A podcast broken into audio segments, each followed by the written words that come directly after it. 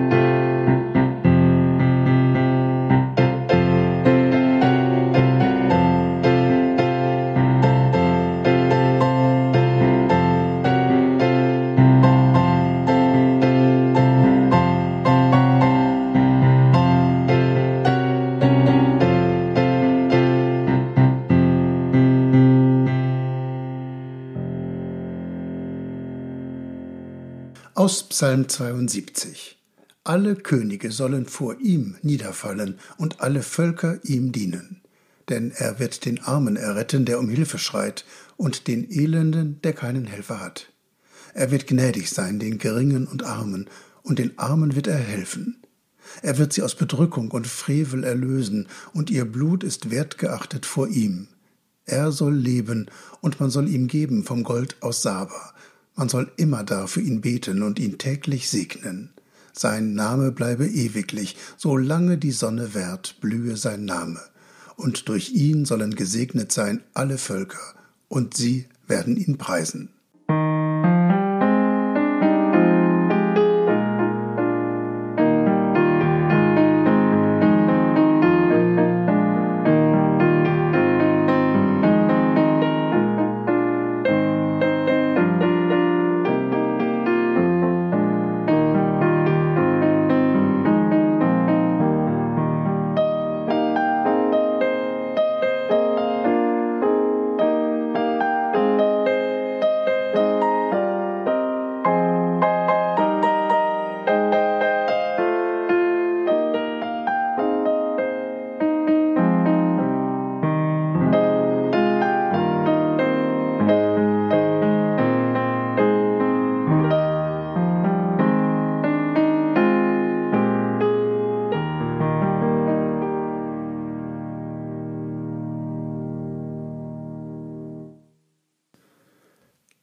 Nehme Sie in Gedanken mit auf einen Besuch, den habe ich gemacht bei einer Frau in der Vorweihnachtszeit.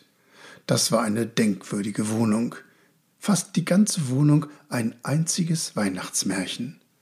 Da gab es keinen Winkel, in dem nicht ein Sternchen glänzt, ein Engelchen steht, ein Spanbäumchen seinen Platz findet. Die Wohnung dieser Frau kommt mir fast vor wie eine Traumwelt mit dem vielen, was da aufgebaut ist, dem Glitzerstaub auf Tannengrün, den glänzenden Girlanden und einer Krippe mit Wickelkind, die einer großen Puppenstube gleicht. Doch so puppenschön ist unsere Welt heute nicht, und so wenig puppenschön war sie zur Zeit Jesu. Gemessen an diesem Weihnachtsmärchenwohnzimmer war die Geburt damals eine dürre Angelegenheit. Stall, Ochs und Esel, kein Platz in der Herberge. Das ist der Stoff, von dem die Weihnachtsgeschichten des Neuen Testamentes erzählen. Ein klein wenig Glitzer bringen die Könige ins weihnachtliche Geschehen hinein, mit ihren Geschenken, die eines Königs wert sind. Doch auch die drei später heilig genannten Könige stehen für das, was wir in einem Lied besingen, macht euch zum Stalle auf. Aufmachen zum Kind, wie die Könige damals dem Stern hinterher. Aufmachen zum Kind, da sind wir heute und sind wir alle gefragt. Und dann kommen sie, die hartgesottenen, denen Weihnachten den Buckel herunterrutschen kann, die Weichherzigen, die sich darüber entsetzen, die Spötter und die Frommen. Dann kommen die Realisten und dann kommen die Träumer. Da hat auch die Frau mit ihrem Weihnachtsmärchen ihrer Wohnung ihren Raum. Aufmachen zum Kind. Und ich sehe die vielen Kinder unserer Tage, Kinder in Indien, die Teppiche knüpfen, damit die Familien überleben können. Kinder im Dreck von Slums in Rio de Janeiro. Säuglinge auf feuchtem Stroh, das bei uns nicht einmal in die Stelle käme. Ich sehe verletzte und missbrauchte Kinder, Kinder, die an Körper und Seele geschunden sind. Kinder auch, die unter den vielen Kontaktbeschränkungen unter Corona leiden. Gott hat in einem Kind ein Zeichen gesetzt. Und bis heute reden Menschen von dieser Geburt im Stall von Bethlehem, weil an und mit diesem Kind etwas geschieht. Von diesem im Stall geborenen und später am Kreuz gestorbenen fällt ein Licht auf mein Leben. Das Weihnachtsmärchen erzählt, es war einmal. Und Gott sagt dazu, es wird werden. Und zwar gut. Amen.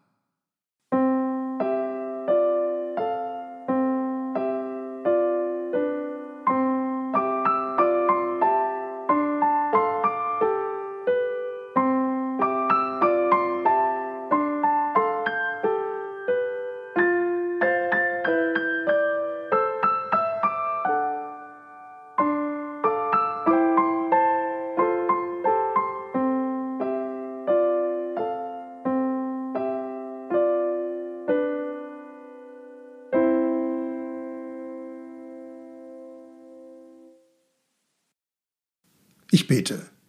Gnädiger Gott, du lässt es strahlen über uns. Wir haben manchmal einen engen Blick. Lass uns sehen, staunen über das, was du uns alles schenkst. Lass uns Menschen sein, die dein Licht empfangen haben, um sich daran zu freuen, um es dann weiterzugeben und hinauszutragen in unsere schöne und mitunter dunkle Welt. Vater unser im Himmel, geheiligt werde dein Name, dein Reich komme, dein Wille geschehe wie im Himmel so auf Erden. Unser tägliches Brot gib uns heute und vergib uns unsere Schuld, wie auch wir vergeben unseren Schuldigern. Und führe uns nicht in Versuchung, sondern erlöse uns von dem Bösen. Denn dein ist das Reich und die Kraft und die Herrlichkeit in Ewigkeit. Amen. So segne und behüte dich im neuen Jahr der dreieinige Gott, der Vater, der Sohn und der Heilige Geist. Amen.